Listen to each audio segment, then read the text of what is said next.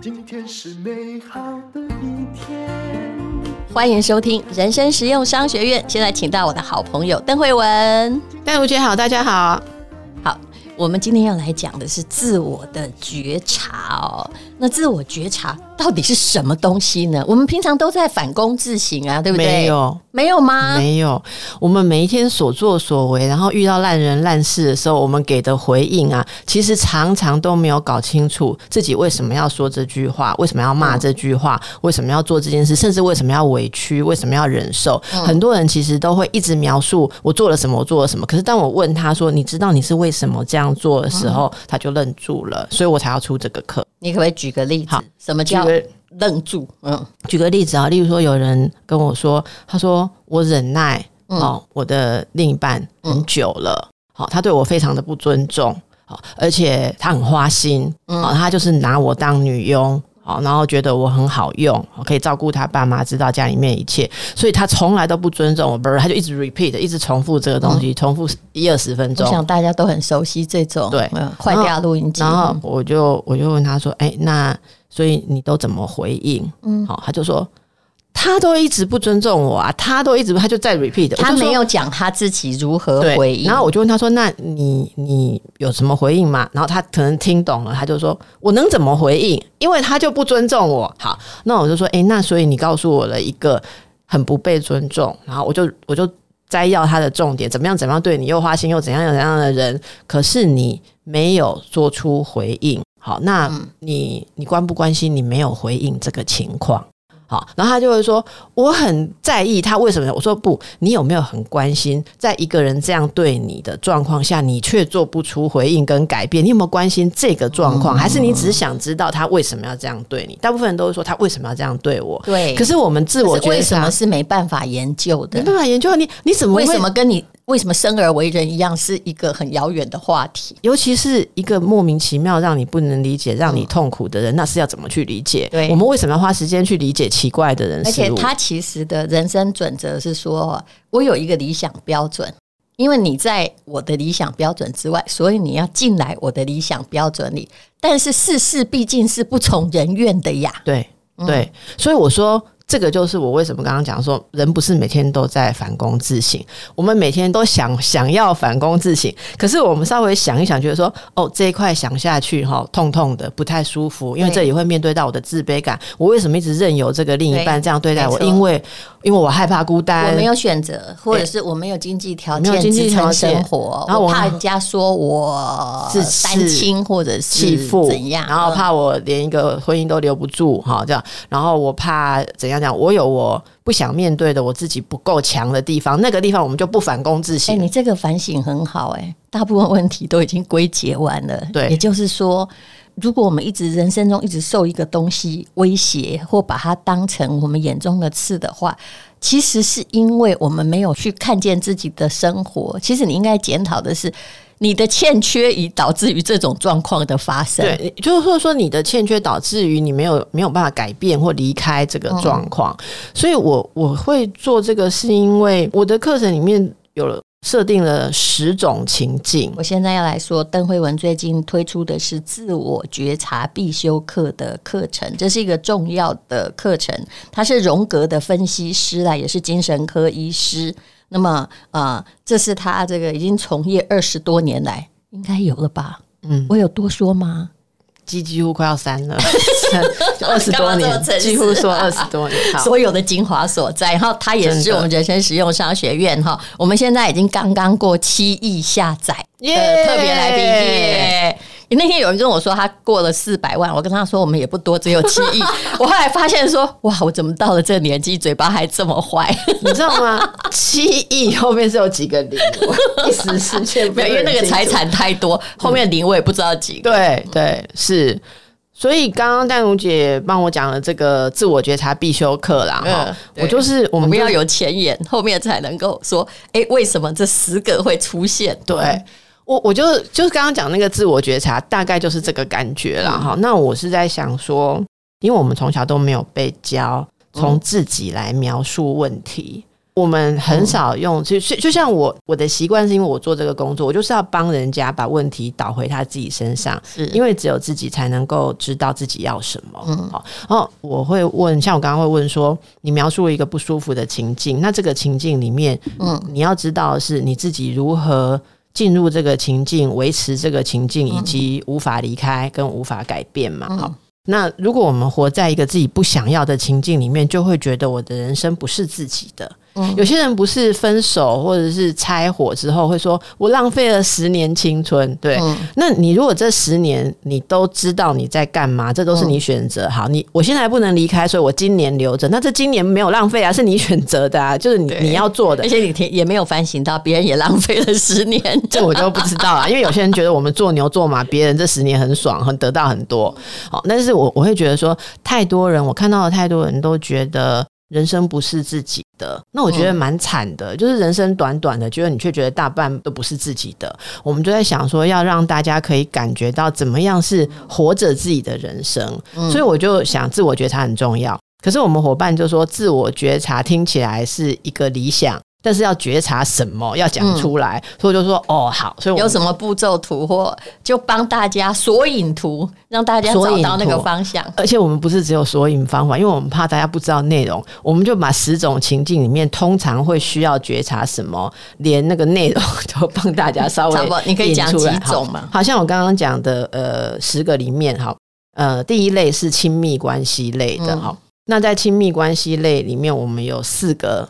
四个大家最容易思考的问题哈，比方第一个东西就是他爱不爱我，我有没有被爱？好，这种有没有被爱的问题，其实有没有被爱问题，你去问都是没有答案嘛。你就拿一朵花，花瓣爱我不爱我，因为这个爱字很抽象，嗯，爱爱字基本上很难有构成的条件来。你问一百个人，一百个人定义都不一样。对，而且每个人的要求有深有浅，有些人就是你每个月有给我钱养我。那就要多少钱？对不对？七亿还是四百万？对对，多少钱又是一个很具体对啊的问题。对啊，还有，但是大部分的女性会说，我就感觉不好，我完蛋了。其实很多人只要遇到这个感觉不好，就会觉得那没有衡量标准啊。嗯，我让你更不好。对对。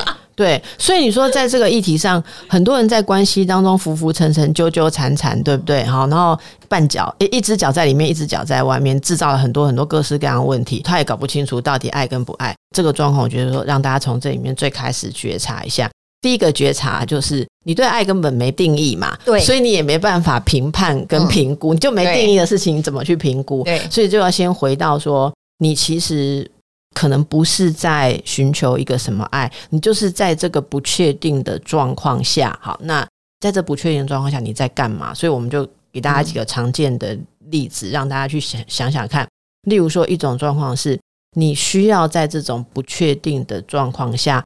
活化一个以前的愿望，例如说，好，我现在不太确定你爱不爱我哈，嗯、可是如果我呢可以把你明天变得比今天好像更在意我，嗯、那我就觉得我好像有点力量，有点影响力。所以你在这种不确定的关系里面拼命的讨好，或者说拼命的操弄，不管是怎样，嗯、不管你是耍酷还是一直去倒追，你其实是想要感觉自己的影响力，要让我自己的感觉好一点点。对，所以我们就不要再说、嗯、哦，你知道吗，邓医师，我现在一个。感情里面，我就搞不清楚他爱不爱我。他昨天好像很爱我，有传简讯，今天又没联络。你就不要再浪费自己的时间说这个，你就告诉自己说，我现在抓到了吴淡如这个人，我就是想要透过他，嗯，影响他的表现跟行为，来感觉我有力量。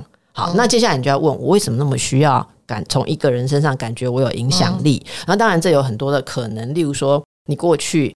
没有在其他应该觉得有 power 的地方满足到，对那这个当然大家都会讲什么成长过程，嗯、可是我也跟大家讲，不要所有事情都只有看透成长过程，因为成长过程就不能再来一次，是。应该要看是你怎么使用你的成长过程。因为你说这个原生家庭问题，当然是心理学很大的问题，可是其实你可以有两种面对方式，对对，对对？就是第一，哎，我一直把它当阴影。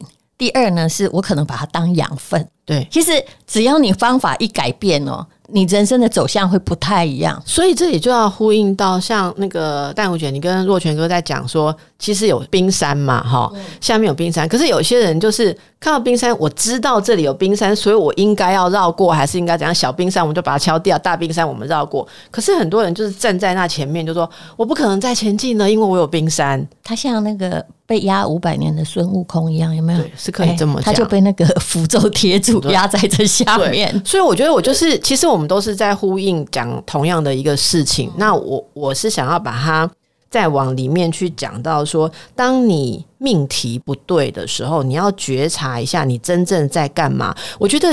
所谓的觉者跟盲目的哈，就是 blind 或者说他自己是清楚的人的差别，只在于觉者知道自己在干嘛。有时候他们做的事是一模一样，可是他会知道他在干嘛。好，那就所以我说，例如说在爱跟不爱，还，那另外还有一个就讲到说有意识与盲动，有意识与盲动事情。那还有人就我们还有一个主题叫做亲密关系里面的伪装。嗯，有因为我们收到我们有做课程的时候收集很多的案例询问。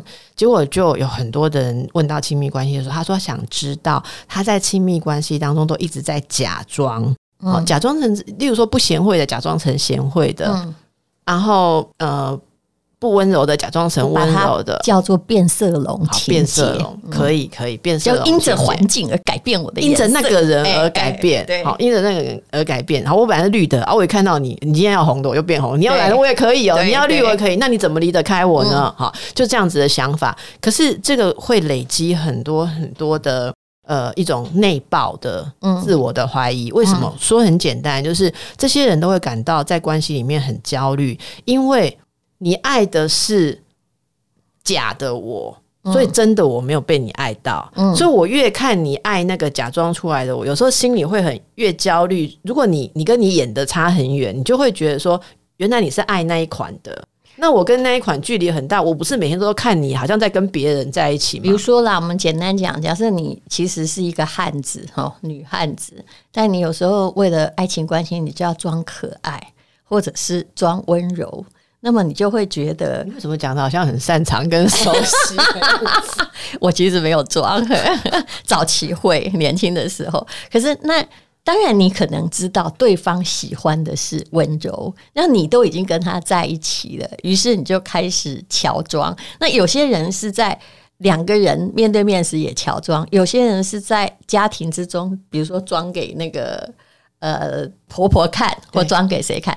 有些人是在只在外面的人装给社会上的贤达们来看。对，那但是每一种假装，其实对你的灵魂常常就是一种撕裂。虽然哈，那个戏在演的人是你，可是你感觉到那种分裂在心中，对不对？这样讲是不是很适当？非常适当、嗯、啊！那我再把它讲下去了哈，再讲下去就变成说，可是很多人就会说。那难道你的意思是叫我要傻傻的都很真吗？好，我觉得这样子就把问题弄拧了，嗯、就变成说你要演或不演，然后大家就开始讲哈。可是绿茶婊都得到很多的好处，我这样子有得到什么好处？然后你就造成两边的憎恨，你分裂了，你就觉得得到好处的人都是不要脸的，都是演的。对对，我就是这么善良，但是我就认为我会悲惨。我说这样子是不会胜利的，胜利的方法是，嗯，你要看一下好，然后你为什么今天演？我们不要再讲自己在演，我们就要把它就中性的叙述成我用了某种手段想要得到对方给的某些东西，嗯，好，但是你要多听商学院，你就说，但是我付出的代价是什么？什么？嗯、你要讲哦，哈，例如说，好，我今天呢，在我婆婆面前，我是说真的啦，我常年都让我婆婆认为说，如果家里面小孩有需要的话。我对工作是不屑一顾，可以把工作丢掉。我常年都让他有这种印象哈。嗯、那我我后来有一天觉醒，我刚刚按那比赛哈，因为我发现真心话大表白嘛，因为那样那样做那样演的时候，我觉得我得到了婆婆的认同，然后我婆婆就觉得说哇。像邓惠文这样子这么有事业机会的女人，竟然有这么传统的妈妈心啊，那个那个妇人心啊，哈，真的心地很善良这样的。我觉得我得到了某一种这种安全感的认可。可是另外一边，你要想说，那你这样，你用这样子的方法得到婆婆赞赏你嘛，或婆婆喜欢你，可是你付出了什么代价？为什么你会想不舒服？因为我失去了一件最重要的事是。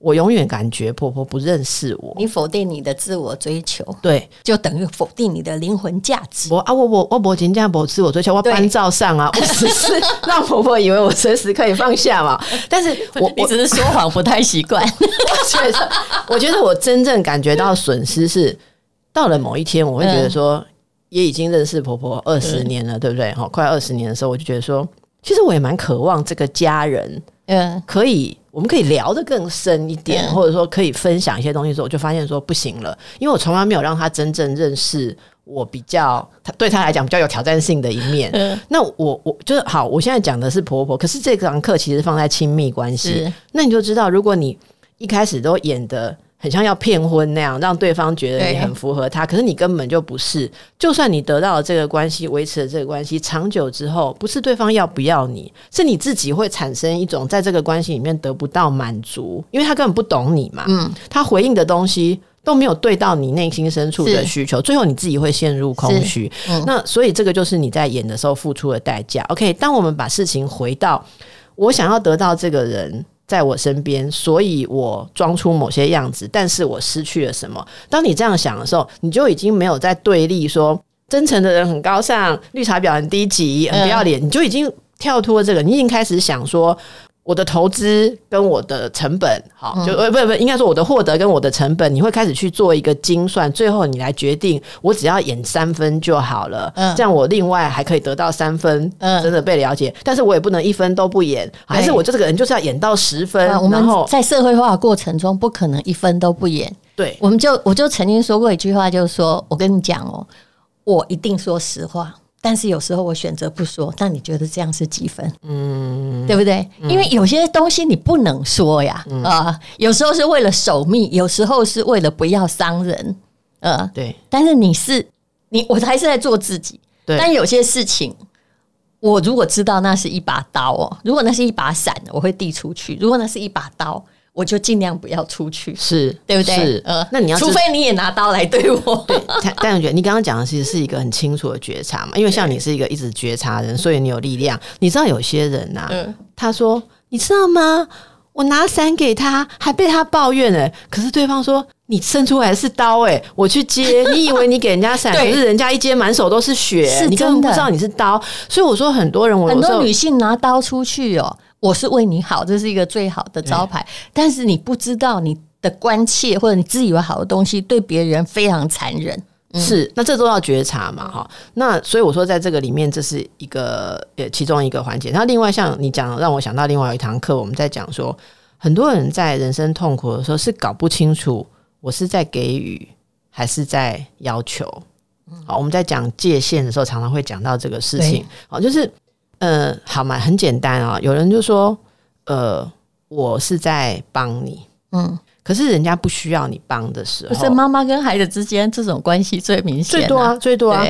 哦，那那哦，你现在讲，我就是想到你说妈妈跟孩子，我们也那堂课开头有举的例子，所以这里面也包括亲密关系，妈妈跟孩子，对，妈妈跟孩子，例如说，我们有一个案例哈，他就是他说他人生想要的就是他说。我唯一想要的就是我妈妈不要来管我。好，当你这样许诺许愿你的人生的时候，你的人生你妈只会继续管你，不会有任何改变，因为你就是只要我妈不要来管我，所以我就告诉大家两件事：第一个，你所有说不要的事情，她都不会改变。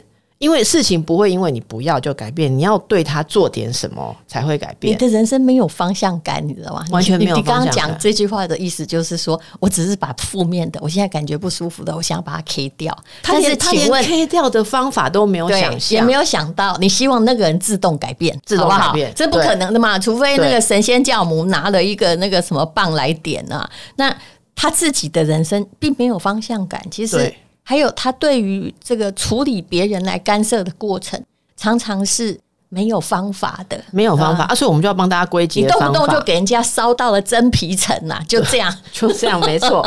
所以我说要归结这个习惯，我们就要提出方法嘛。哈，那我就我就会说，如果你有这种情形，我的人生只要我妈妈不要来管我，我要反过来，你要觉察什么？你要觉察的是你妈管你，你会不高兴，你不要她来管你，但是。这这是一句无效的、很被动的叙述。你要去觉察底下，其实是你妈妈管你就批评你嘛，哈，就说你这里不够好，那里不够好，你觉得你没有被妈妈认可，没有被赞同，没有被祝福，所以你要把这个觉察拿出来，是我希望得到妈妈的认可，嗯，跟赞美，跟喜爱，或我希望我是我妈妈的骄傲，嗯，那当你这样子觉察，你希望得到。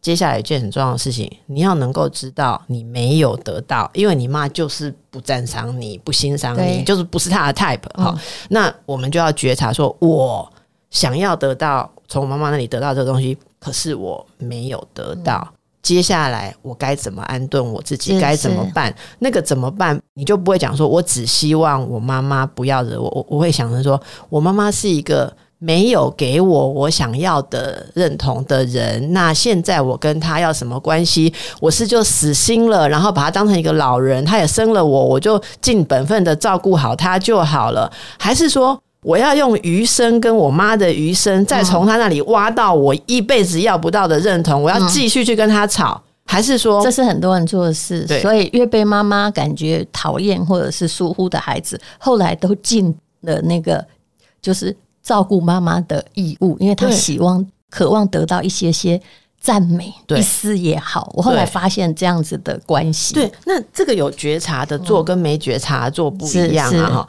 哎，那没觉察就会充满怨恨，而而且而且嘴巴说。我希望我妈不要来惹我，然后每天还会去跟他妈弄在一起，然后再说他今天又不感恩我。希望得到认同，对，所以你看，你刚刚讲，你希望得到认同，这个觉察有出来的话，你不管有照顾没照顾，你就会觉得说这是我选择的，而不会觉得说就主动力在你身上，对对对，主动力加主动感，对，有很多人是没有主动力，嗯，也没有主动感，可是有些人他其实有主动做一些事，他却没感觉到这是我主动的。但这个我如果用一个那个图来表示。就是说，哈，有些人的人生，比如说他想要去除压力，于是他就把人生所有的焦点全部放在那个压力源对的地方。可是其实你忘了，你可能还有十分之九的可以发展的部分，你不用那么的重视那个压力源。是，其实这一点也是我后来长大的过程之中，慢慢才发现。你说的那个，我希望我妈不要再来管这么多了，是我小学四年级的作文。我曾经这样写过，然后后来就发我，我觉我也这个可以证明，就是说你讲的是对的。当你只是想要说啊，他不要再来管我，不要再来，后来他的阴影会越来越大。嗯，因为他也想要，你知道，他的心里也是期许，是我的女儿要听我的话。对，对，对，而而且我觉得说，当你越往那个。不觉察的方向去想的时候，我我们没有觉察的时候，句子都是从他人当主词。例如说，我妈嫌我不结婚，对，好，然后。你当你这样想的时候，你所有的行为都会围绕着反抗你妈而做，对，然后你妈也会感觉得很强烈，觉得你就是在反抗她，所以她会对你更用力。就是你头上就有一个人在用手压你，你就忘了这个世界，你一直在想你头上的那一只手。你说的是有一个心理学的那个，就是一只手压着你的额头，你就站不起来。对对对，就是其实你这样旁边一站你在旁边就起来，可是你一直集中在应付或者在想象，那是你人生中最大的困难与课题。所以，哎、欸，你就突然就是你自己也没有办法，你就开始为了这个画地自限呢。对，然后其实有人会因为这样非常非常痛苦，是是非常非常痛苦。我也曾经痛苦过，后来我就发现了一件事，其实就是你要这这我不知道这叫不叫那个自我觉察。我就发现说，事实上哦，其实我的人生还是可以自己决定的，而呃。其实任何人对我的人生没有主宰权，除非哈，我感觉受迫害时，我自己也说了 yes，呃，然后呃，有些时候哦，如果我们的关系不如传统社会想象中那么美好的话，那么也许哦，你就不要哈太把它当痛点，去看看别的地方，那个痛点说不定会稍微改善一点，真的。真的，所以我说像这个，你说这个就是自我觉察嘛，就是说我。即便我在某些时候同意了别人对我的压迫，对，我要原谅自己，说那个时候对我那是最能够做的选择，就好像要接受。是，就好像我举个例子，大家都可以懂，就是你被绑匪绑架了，啊，你又手无缚鸡之力，这时候你也只好乖乖的先听他就范。但是在可以逃的时候，你是可以逃的，逃对吧？所以我觉得有时候我们回想起一个很痛苦的例子的时候，其实人有很多自责，自责也是需要自我觉察。我们有时候会很责怪自己，所以也不容许自己轻松。我听过很多例子是，例如他以前被呃不好的对待，嗯，然后他每次回到这个点上的时候，他就过不去。有人做了。我真的没骗你，我有人做了三四十年的心理治疗，还重复的在讲小时候被爸爸不疼爱，爸爸比较疼他，哥哥不疼他。做到第快要三十年的时候，三三十几年的时候，治疗师跟他说：“你一生花了很多的金钱在谈这个问题，哈。”然后那个人就说：“哎、欸，对，算起来好多哈。”然后他就开始骂治疗师说：“你收了我好多钱，你房子都是我付的哈。”然后治疗师就跟他讲一句话，治疗师跟他说：“你有没有想过？”你每次来，就是在你的人生当中已经无处可以谈你父亲的时候，你每次都要在这里留一个地方，呃，谈你父亲。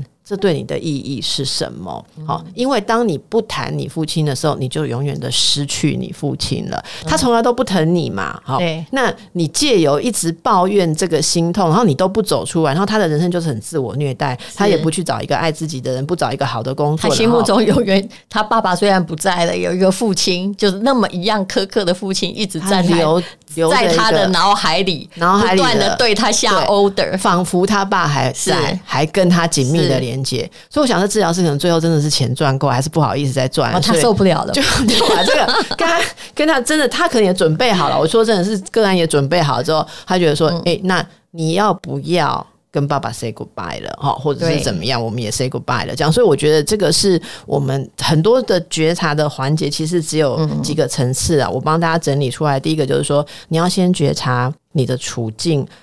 对你的意义是什么？不要只有描述那个另外一一个人在做什么，描述说：“哎，我离不开，因为我还在忍耐，我还在储备，还是我害怕？这个我要出来。”研究就是 Why you say yes？你为什么？你你你怎么？为什么同意的他的？或或者说你害怕什么？对然后先觉察情境之后，接下来就是要问我的需求是什么。嗯、我们做任何事，不做任何事，可能都有我要什么，嗯、这个要什么，把它明确的讲出来。我就是要有一个人在我旁边，看起来比较 OK。好，即使里面是空的，我也觉得这样比较好。你要诚实，然后再下来就是我的恐惧是什么，以及过去的信念。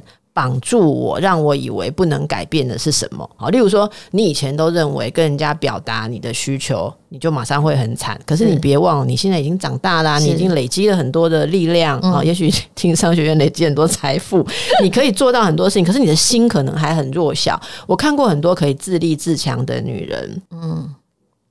过着很痛苦的亲密关系，因为他还在幻想说，如果我是弃妇的话，我是很惨。然后你仔细看他，他完全没有办法让人家想象他会是弃妇。亲爱的，你知道我只要听哪一句话，因为我看到的那个传统女人比你多，因为我年纪比较大哦。我们当时流行一句话，一直到现在还有人在讲，就是一个其实她是商场上女强人，她也挺干练的。然后只要这个女人出来讲说哈，我虽然是女强人，可是啊，你不要看我现在这样。我在家是小女人，当她这样讲的时候，我敢断定，她这辈子就是一直都在怀疑自己是谁。对，就是内心住着一个非常黑暗的灵魂。欸，你这样讲哈，你这样讲，我发现我这句话很准，很准。而且通常说真的哈，她在家也是一个小女人，通常她真的那个都没有很幸福。并没有，因为他外面很大，他就甘于腰弯的很低，做的很小，他就有很多不幸福。我觉得他有很多就是没有办法认知。所以我刚刚为什么讲说，有很多人不知道自己，你不知道你有多大只啦，你根本不知道你的力量有多大，但是你就会套入一个社会上的逻辑，说如果我跟这个人我不配合这个人，我就会被他拒绝，被他抛弃，被拒绝跟抛弃就会很惨。这个是一个需要检验的信念，需要觉察，因为你可能不是这样。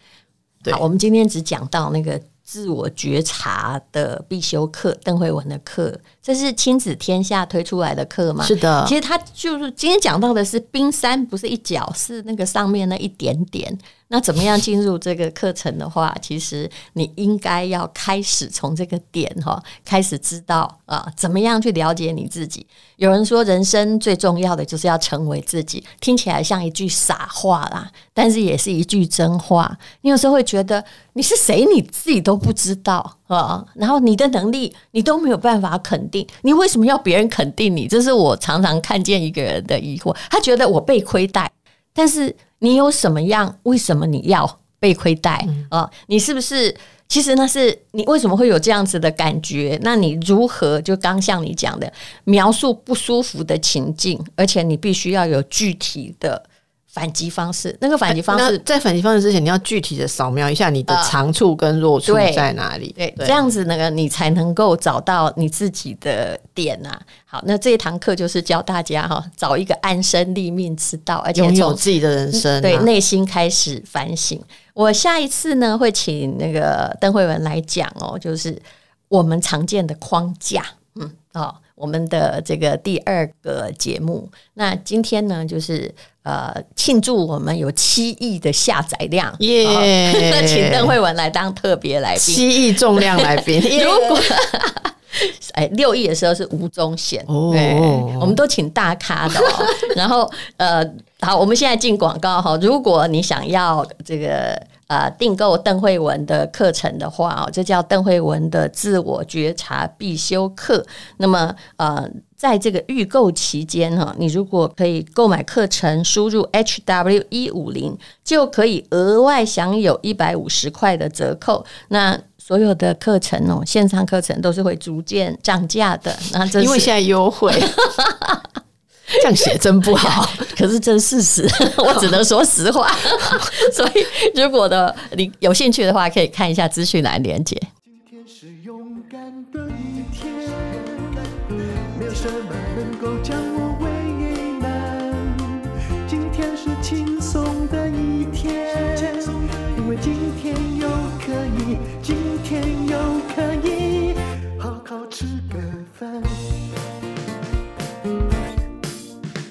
做我爱做的事，唱我爱唱的歌，吃我想吃的饭，尽量过得简单。做我爱做的事，唱我爱唱的歌，吃我想吃的饭，尽量过得简单，尽量过得简单。